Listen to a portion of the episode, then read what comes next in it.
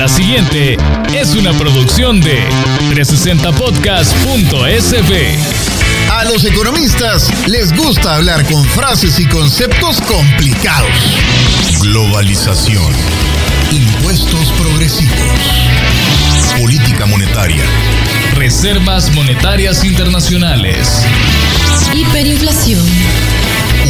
Marginal. Tasa de amortización. Ya es hora de hablar de economía, pero en cristiano, en términos digeribles para todos. Y este podcast es para eso. Presentamos a Mariana Belloso en Economía Masticada.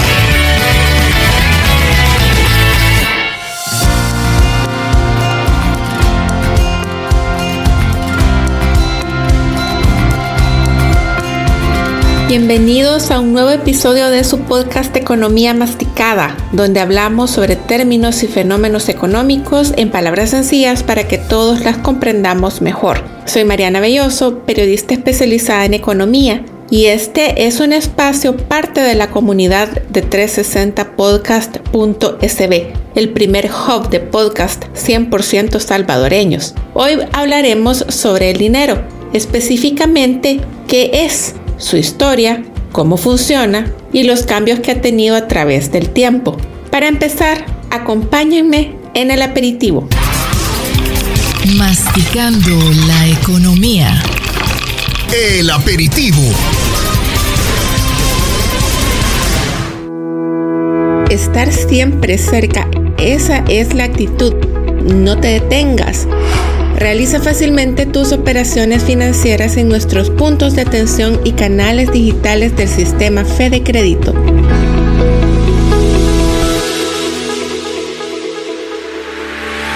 El dinero. Todos lo usamos. Trabajamos duro para ganarlo. Nos preocupa mucho cuando no lo tenemos y es parte central del sistema económico en el que nos movemos. ¿Cómo podemos definirlo? Si usted me responde que el dinero son billetes y monedas que nos sirven para comprar cosas, estaría en lo correcto. Pero en términos más formales, el dinero es todo activo o bien que sirve como medio de pago o como forma de medir el valor de los bienes o servicios. Ese valor lo definen los agentes económicos. ¿Y esos quiénes son? Pues un agente económico es toda persona física o jurídica que participa de algún modo en alguna parte del proceso de la actividad económica. Estos agentes, o sea usted, yo, quien compra, quien vende, quien produce, usamos el dinero para nuestros intercambios. Pero el dinero cumple también otras funciones importantes, como la de ser una unidad de cuenta y de depósito de valor. Las monedas y billetes que utilizamos son la forma más común usada por las economías como dinero. Así que la primera definición que mencionábamos es correcta. Detengámonos un poco en las características y funciones del dinero, porque así podemos tener un mejor criterio sobre qué funciona y qué no funciona como tal. Primero, el dinero es una unidad de cuenta, es decir, nos permite fijar los precios de las cosas, de los bienes o los servicios. Sin dinero sería un tremendo lío determinar y saber cuánto cuestan. Segundo, el dinero es un medio de pago. Esto implica que tiene que ser aceptado por todos a la hora de comprar y vender. Hay un consenso entre todos de que el dinero tiene valor y funciona a la hora de hacer nuestras transacciones. Tercero, el dinero es un depósito de valor, es decir, conserva ese valor en el tiempo y sabemos que podemos guardarlo o ahorrarlo y que en el futuro nos servirá sin ningún problema. El dinero cumple varias funciones, como permitir los cálculos dentro de la economía, facilitar el comercio o hacer decisiones de ahorro o de inversión. ¿Cómo llegamos los seres humanos a inventar el concepto del dinero y a utilizarlo tal y como lo hacemos ahora? De eso vamos a hablar en nuestro plato fuerte. Masticando la economía. El plato fuerte. La historia del dinero es tan fascinante que se han escrito varios libros al respecto. Los historiadores creen que los humanos comenzamos a intercambiar productos allá por el neolítico, al final de la edad de piedra. Entre los años 6000 y 3000 a.C., sin monedas, sin billetes, simplemente trueques. Las primeras formas de dinero, entre comillas, surgieron para resolver algunos problemas que se daban con el trueque. Por ejemplo, ¿qué pasaba si la persona que tenía el producto que yo necesitaba no quería lo que yo tenía para intercambiar? ¿O quién me aseguraba que yo estaba haciendo un trato justo si me daban solo una cabra a cambio de dos ovejas? Así se comenzaron a utilizar bienes de referencia que servían para intercambiarse por cualquier cosa y que permitían calcular el valor de los bienes. Diferentes culturas usaron distintos tipos de productos de referencia, como por ejemplo el trigo, el ganado y más adelante los metales preciosos como el oro o la plata, e incluso las famosas bolsitas de sal en la Roma antigua, de donde se deriva la palabra salario como término que se refiere al pago que una persona recibe por su trabajo. En nuestros pueblos de Mesoamérica, antes de la conquista, se usaban mantas de algodón y semillas de cacao, según confirma el antropólogo Jorge Colorado. Las primeras referencias que conocemos sobre las monedas las hace el historiador griego Herodoto, quien las ubica en el siglo 8 a.C. Griegos y romanos impusieron la costumbre de que fueran los gobiernos quienes tuvieran el monopolio de acuñar las monedas. En Roma tenían el denario, una moneda de plata de la cual muchos de nosotros seguramente escuchamos porque aparece mencionada en la Biblia como el pago de un día de trabajo.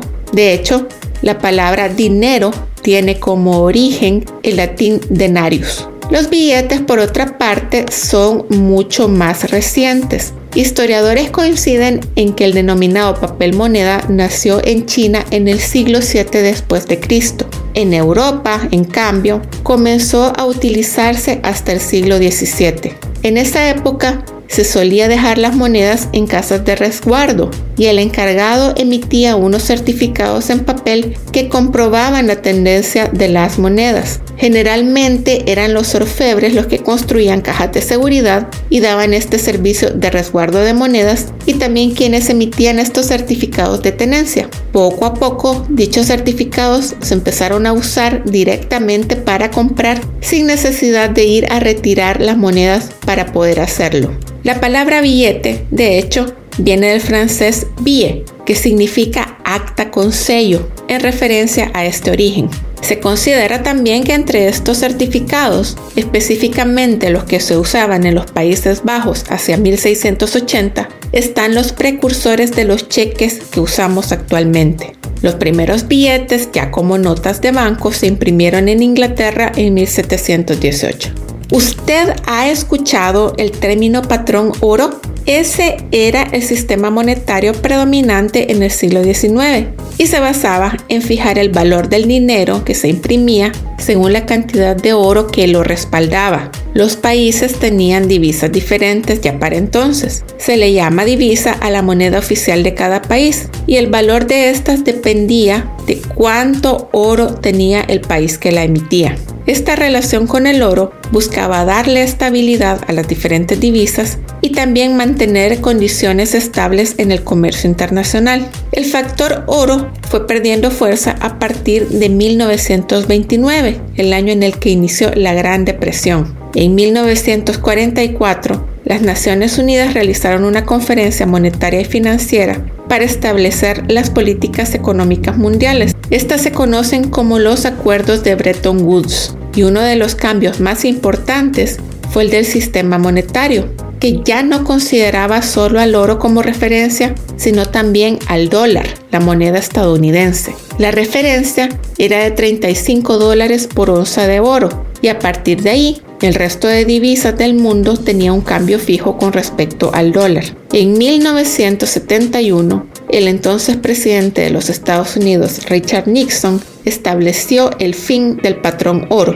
y desde entonces inició la fluctuación de las divisas como las vemos hasta ahora. Cuando escuchamos noticias sobre si el euro ganó o perdió valor con respecto al dólar o que el yen se ha apreciado o depreciado con respecto al dólar. Ahora se habla de dinero fiduciario o dinero por decreto. controlado y emitido por los bancos centrales de cada país. En regiones como la Unión Europea hay una entidad regional que también incide en la política monetaria. El valor del dinero en la actualidad no está dado por una reserva en oro, sino por la confianza en el país que emite esa moneda y también por el acuerdo común entre quienes la utilizan. Por hoy nos vamos a quedar hasta aquí y será en una próxima entrega donde seguiremos hablando sobre la historia y el desarrollo del dinero. Soy Mariana Belloso y le invito a que se suscriba a Economía Masticada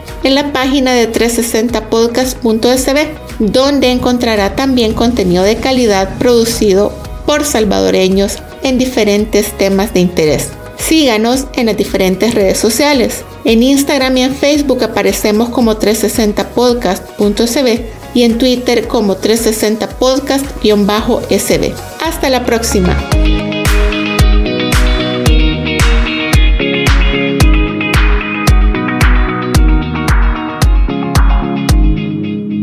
Esta fue una producción de 360podcast.sb.